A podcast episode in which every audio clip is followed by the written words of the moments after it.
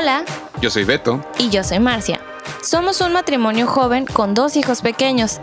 Hemos aprendido a vivir, comunicarnos y educar a nuestros hijos en una base sólida de principios espirituales. Y buscamos compartir con el mundo nuestras experiencias de una manera fresca, actual y práctica. Esto es 2 más 2 igual a 1. Bienvenidos.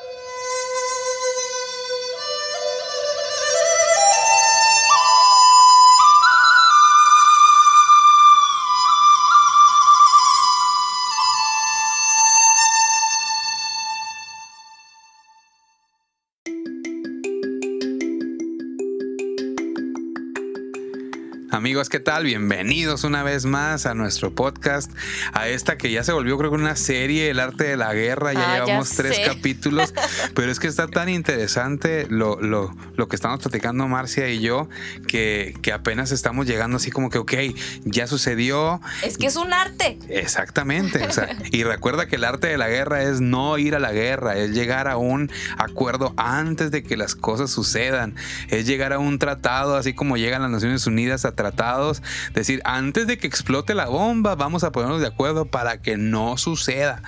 Hablábamos de la diferencia entre discutir y pele- o pelear, eso es esencial. Lo que queremos es no pelear. Discutir, vale, todas las discusiones que quieras, porque ahí nos ponemos de acuerdo, ponemos tus ideas y las mías sobre la mesa y nos ponemos de acuerdo. Pero pelear, nos enemistamos. Así es. Y ahorita estábamos platicando en la parte anterior de... Ay, ¿de qué estábamos hablando? amor? De qué sucede cuando, cuando estamos en una pelea y una persona dice, es que tú ya deberías de saber lo que sucedió. Ah, sí, de eso de adivíname el pensamiento. Es tu Al- responsabilidad. Sí, híjole, les voy a platicar una historia rapidísima que siempre cuento cuando, cuando voy con las, con las mujeres. Mm, Una vez venía yo llegando de... Venía del avión, no sé de dónde venía, no venía bajándome del avión. Y este, ah, creo que venía de un congreso de mujeres. Y pues ya estaban ahí en la congre, a donde vamos. Mm, La, son, son, somos muy efusivos y nos gusta llevarse. Si alguien cumple años, órale, las cartulinas y los globos y las flores y la matraca y todo. Toda una fiestezota para celebrar, ¿no? Entonces, cuando veníamos llegando todas las mujeres del avión, pues ahí estaban las familias, ¿no? Con los globos, las pancartas, que las flores, ahí estaban los esposos con, unos, con Ah, unas flores y mi amor y no sé qué, ¿no? Y dije yo, uy, dije, conociendo cómo son, pues de seguro una florecita o algo me van a tener, ¿no? A mí me gustan mucho las flores. Entonces me voy bajando del avión y yo estoy buscando al Beto que iba por mí. Y ándale, que tenía las manos vacías. y todos los demás son los globos y, y beso y beso y ramos de flores y todo. Y mi gordo, pues con las manos bien vacías, ¿verdad? Y dije yo, ah, qué caray. Primero me, me- me golpeó la emoción del, del rechazo, ¿no? De todos menos yo. Y luego me empecé a enojar porque acuérdense que el colérico, o sea, yo soy de mechita corta. Entonces me empecé a enojar y dije, mira este, ¿qué le costaba llegar por aunque sea por una flor ahí de esas del Oxxo de 10 pesos? No le iba a pasar nada. Y ya, o sea, en vez de disfrutar que él había llegado por mí, me empecé a enojar y ya me subí al carro y toda seria. Y él que me estaba esperando, eh, íbamos a, hacer un... En vez de que fuera un momento bonito, para mí fue un momento bien frustrante. Entonces, eh, es, eh, esa, esa ocasión a mí me enseñó muchísimo. Decidí que esa era la última vez en que me iba a sentir así. ¿Qué fue lo que hice? Dije, ok, no me tienen que adivinar el pensamiento. Lo que voy a hacer ahora es decirle lo que me gusta, lo que necesito. Sí, a todos nos gusta que nos adivinen el pensamiento y, solemos pensar, sobre todo las mujeres, que entre más me adivinen el pensamiento, más me aman, ¿no? Más me quieren. Pero cuando no te lo adivinan, te quedas bien frustrado. Así como estaba yo. Entonces, ¿qué hice? Bueno, le dije, ¿sabes qué, amor? Fíjate que cuando tú llegaste por mí con las manos vacías y vi que todo mundo tenía flores, pues me sentí mal. yo, a mí me hubiera gustado que tú me llevaras flores, que me recibieras de esa manera. A mí me gustan mucho las flores y era una ocasión especial para mí. Yo de veras quería unas flores. Me gustaría que la siguiente vez que viaje y yo regrese, me recibas con flores. Ah, perfecto, me dijo, claro que sí, o sea, te recibo con flores, no hay ningún problema, perdón, no sabía. Y desde entonces, cuando yo me voy y regreso, siempre hay una flor para mí. Hablando se entiende la gente. Así es. Y de ahí tuve que decidir pensar. No, pues porque lo llega el dardo, ¿no? Ay, pues sí, ahí están las flores porque le dijiste que te las comprara y por eso te las llevan. No. O sea, eso es hacerse harikiri o cómo se dice? Harakiri. Harakiri. No, o sea, no, no te, no te, no te, No te mutiles no te ti mutiles, misma. no te hagas daño. Piensa lo bueno. Y no, él me trae flores porque me ama, solamente que ahora sabe que me gustan las flores cuando yo llego de viaje. Porque fíjate que es que ahí sucede lo que estamos comentando ahorita. O sea, que cuando sucede alguna pelea, concentrémonos en el meollo del asunto. Si yo no, si en el próximo vuelo que tú vengas, yo no puedo ir por unas flores, tú, tú puedes tener dos opciones. Es decir, bueno, se le olvidaron, justificar y que todo siga como, como, como, como otra vez. O decidir anclarse en las situaciones del pasado. Decir, es que te acuerdas la vez pasada que no me trajiste, ¿por qué no me lo trajiste? Y ya deberías de después- saber. Ya deberías de saber. no. Y después es, pero te acuerdas también el otro día que me dejaste sin comer y el otro día que esto y el otro día que esto. Entonces nos volvemos totalmente históricos de situaciones pasadas que no hemos resuelto o que ya resolvimos. Y, tenemos la tentación de volver a escupirle eso, eso que ya se arregló a la otra persona. Por ejemplo, estás resolviendo un problema de un galón de leche y te sale con la vez que no le echaste gasolina hace cinco años a la camioneta, pues nos ponemos bien históricos. Sí, la idea, cuando uno de veras se concentra en el conflicto, lo más importante es ser constructivos, evitando reproches, eh, evitando poniendo, ponerte histórico. eh, ¿Y cómo se le hace? Miren, de veras es un entrenamiento mental. Muy Es- duro. Estamos bien acostumbrados a ponernos históricos y no se pongan tristes si no les sale a la primera, si vuelven a caer en este, en este chantaje del. o en, en- en- en este vicio de ponernos históricos. Pasa.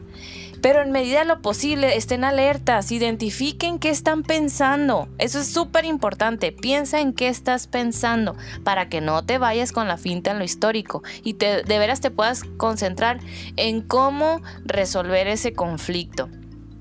Y en eso también es súper importante no echar culpas porque, ah, cómo nos gusta. Eh, sí, nosotros queremos ser aquellos que hicieron que cambiaran de opinión las personas.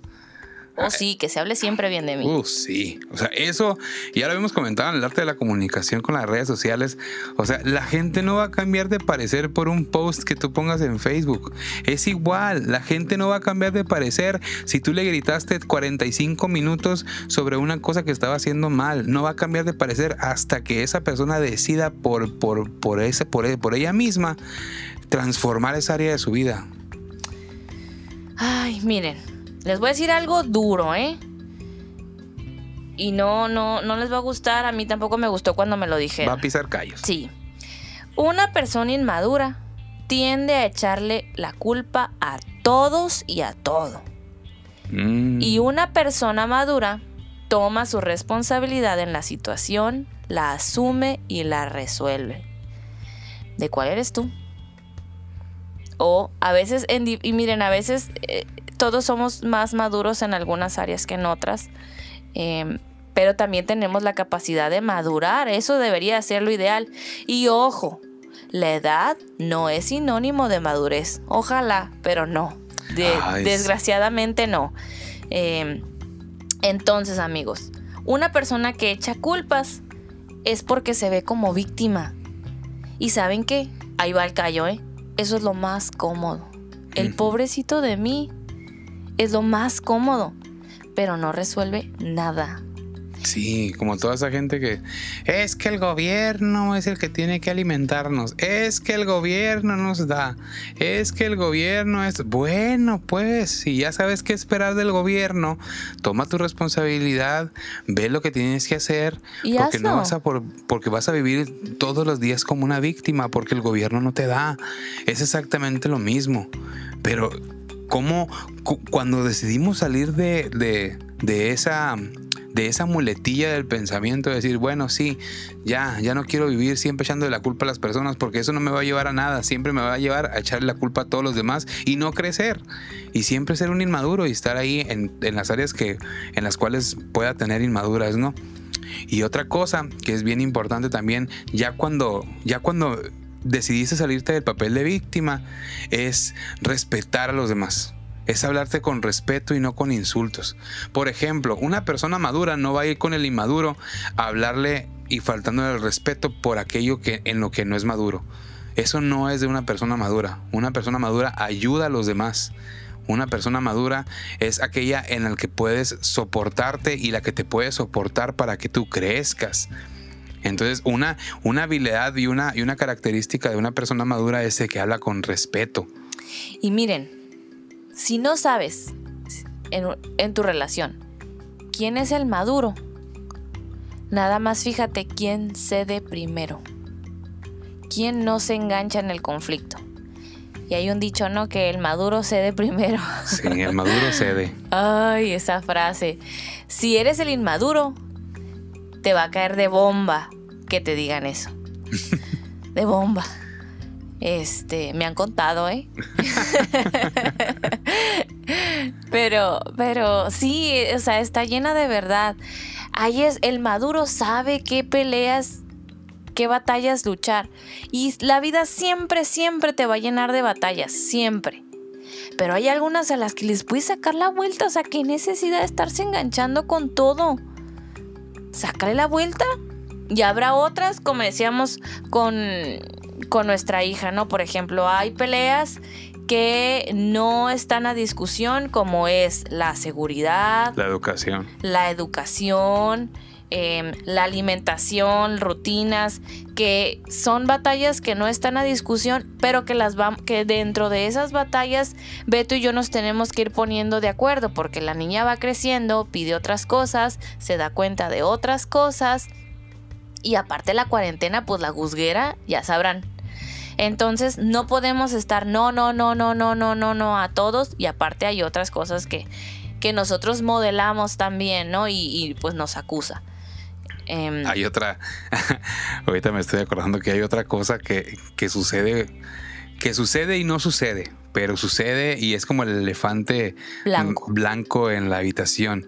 Y esa es, es, es cuando estamos enojados, nos cambia el semblante. Nos cambia la facción y estamos así como que se nos nota que estamos enojados. Había una anécdota eh, de un chiste que decía que cuando iba enojada la muchacha en el carro volteaba a ver al, al- al- voltea- volteabas a la ventana con las fosas nasales así casi casi que se le iban haciendo súper gigantes y lo voltea la y voltea el conductor del otro carro y lo ve así como que usted que me está viendo está enojada conmigo ok no o sea estás enojada con el con el otro pero toda tu pero toda tu, tu, tu comunicación no verbal está diciendo muchísimas cosas más de lo que le estás diciendo a la otra persona sí, corporalmente te alejas, ¿no? También Sí. haces, te, te, te pegas más como que a la ventana. Ajá. De que, ah, ok. O cuando estás, o cuando quieres dar un abrazo y, y te lo rechazan. Y, oye, ¿qué tienes? No, no estoy bien. Pues claro que no, si te acaban de rechazar un abrazo, Así si te rechazaron un saludo, si te rechazaron, si, te- si los ojos, ay, mi mamá tiene tanta razón porque decía, así se te van a quedar los ojos viendo para el techo, verás. y sí, o sea, tú estás poniendo la atención, pero con esos ojos dijiste más de lo que pudiste haber dicho con cualquier palabra. O sea, esa comunicación no verbal inhabilitó todo lo que pudiste haber dicho en ese momento. Decir, es que yo te amo, corazón, fíjate que vamos aquí, vamos acá, y la otra persona te voltea los ojos para arriba. Dices tú, mira nomás, fíjate lo que está pasando. O sea, ahí vuelves a cerrar el corazón con esa, co- con esa comunicación no verbal. Y, este- y ahí está difícil.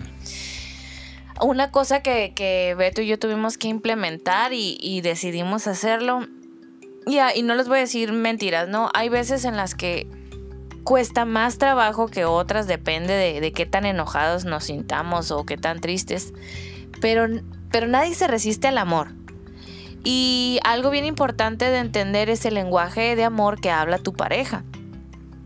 Y Beto, por lo pronto, él, él es 100% eh, palabras de afirmación y, que lo toquen, ¿no? Y yo igual, con, con, el contacto físico. Entonces, cuando estamos enojados, dense la oportunidad de hacer contacto físico. O sea, la, la mano, no le hace que todo lo, el resto del cuerpo esté volteando para la ventana. Pero eso ya rompe el hielo. Es como lo que les platicamos hace rato de hablar de cualquier otra cosa de cualquier uh -huh. otra cosa. Ay, fíjate que se me antojó una dona. O ay, fíjate que eh, fulanito este, fue al parque y, y, qué padre. Cualquier cosa que rompa el hielo, que rompa esa emoción tan ciclada que se está viviendo en, en ese momento, ¿no? Con el lenguaje no verbal. Así es. Y cuando sucede eso, cuando rompes el caparazón, de la otra persona, cuando, cuando pudiste volver en medio de la batalla, en medio de la pelea, cuando pudiste establecer el, el cuando pudiste enfriar las cosas, cuando tu, tu manera se habla con, de una manera respetuosa, cuando tu comunicación está haciendo, eh, tu, cuando tu comunicación ver, verbal y no verbal va en, en la dirección correcta, así como decía Marcia ahorita, todo nos lleva siempre a ponernos delante y pedir perdón por lo que esté sucediendo, por cómo se sucedieron las cosas, porque muchas veces puedes tú tener la razón, pero de la manera como se dijo las cosas, lastimaste a la otra persona y tienes que pedir perdón por aquellas cosas que dijiste, aunque, aunque la principal era correcta. Sí. Y ahí es cuando se dan. Ahí ya, ahí ya, ya perdiste, ¿no? Pero, pero, pero sí, es pedir perdón. Y es de valientes de veras pedir perdón. A veces lo vemos como una cobardía porque sentimos que, el, ay, es que ya el otro día se salió con la suya, ahora resulta que yo le tengo que pedir perdón. Así se ve. Pero es más profundo que eso. El perdón es un arma infalible. El perdón desarma. Uh -huh. Así de fácil. El perdón desarma a la otra persona. Y te desarma a ti porque pedir perdón híjole, es, eh, como les decía, es, es de valientes. Ahí ah. estás decidiendo. Cuando tú pides perdón, dice, no importa lo que haya sucedido, haya sido bueno, haya sido malo, yo decido creer y yo decido pensar lo mejor de la otra persona. Decido perdonar todas aquellas cosas que me hizo y aquellas cosas que yo hice, decido pedir perdón. Y y eso nos permite ponernos en un plano de no me debes nada, en un plano de que, ok, borrón y cuenta nueva, pero que realmente vale algo. Es decir, no importa lo que sucedió, no importa qué pasó, yo decido volver a construir algo y reforzar aquello en lo que habíamos, eh, en lo que hemos estado construyendo. Así es, decidimos entonces aceptar que la persona es más importante que el conflicto. Generalmente tendemos a, a generalizar al conflicto, lo, vaya, tendemos como a, a, ver a la persona con el error. Y no, cuando una persona se equivoca, se equivoca respecto a una situación, pero eso no lo hace menos persona, no lo hace menos valioso. Y nos vamos en contra de la persona en vez de en contra de la situación. Es como si fuera, eh, hay un dicho ¿no? de que matas un perro y mata perros para toda la vida. Eso no es así. O sea, matas a un perro, o sea, te equivocaste, pero no quiere decir que esa equivocación defina tu vida completamente. Así es, debemos de corregir nada más ese, esa equivocación, pero no irnos en contra de la persona. Entonces lo que hace el perdón es resaltar la importancia de la persona más allá del conflicto. Entonces cuando perdonamos, saldamos la deuda. Es como si le dijéramos al otro, no me debes nada. Y es la mejor manera de terminar una batalla. No tengas miedo de pedir perdón, no te sientas vulnerable de pedir perdón, al contrario. Siéntete privilegiado, siéntete valiente, porque es de valientes hacerlo. Así es. Estás yendo por la persona, estás diciéndole que eres valioso y además tú absorbes la deuda de, de, esa persona que te ofendió. Entonces ahí resalta el amor, ahí gana ganan las dos personas y ganas tú teniendo paz contigo mismo. El que puede perdonar es aquel que se puede deshacer de todo el rencor, de toda la amargura, de todas las injusticias y es aquel que vive feliz. Vive sabiendo que su identidad, que lo que él es, no lo define una situación. Quien perdona vive en libertad y quien no perdona vive preso de las ofensas. Así que tú pregúntate cuál quieres ser. Así se libran las, las batallas. Pide perdón. Ve por lo que le conviene a la pareja, a la, a la relación, no a ti. No vayas por tus razones. Siempre que vayas por tus razones, generalmente te vas a equivocar. Generalmente vas a lastimar a alguien. Ve por lo que le conviene a todos y vas a ganar. Así es. Y bueno, esperemos que les haya servido. Eh, estamos muy contentos de... Ya ahora sí, ya terminamos. Híjole, qué bárbaro, cómo tardamos. Gracias, gracias por escucharnos, gracias por darse el tiempo de, de- de escuchar estos tres capítulos. Y- Compártanos, por favor. Sí, sí, y Si acuérdense- ayuda. acuérdense, si ustedes necesitan hablar de algo en particular, si tienen una, una situación que no puedan resolver, no duden en escribirnos, búscanos en nuestras redes sociales, estamos para servirles, estamos para conectarlos con las personas que los pueden ayudar, no están solos y siempre hay una salida. Dios los bendice, los amamos, nos vemos a la próxima. Sale. Bye. Bye.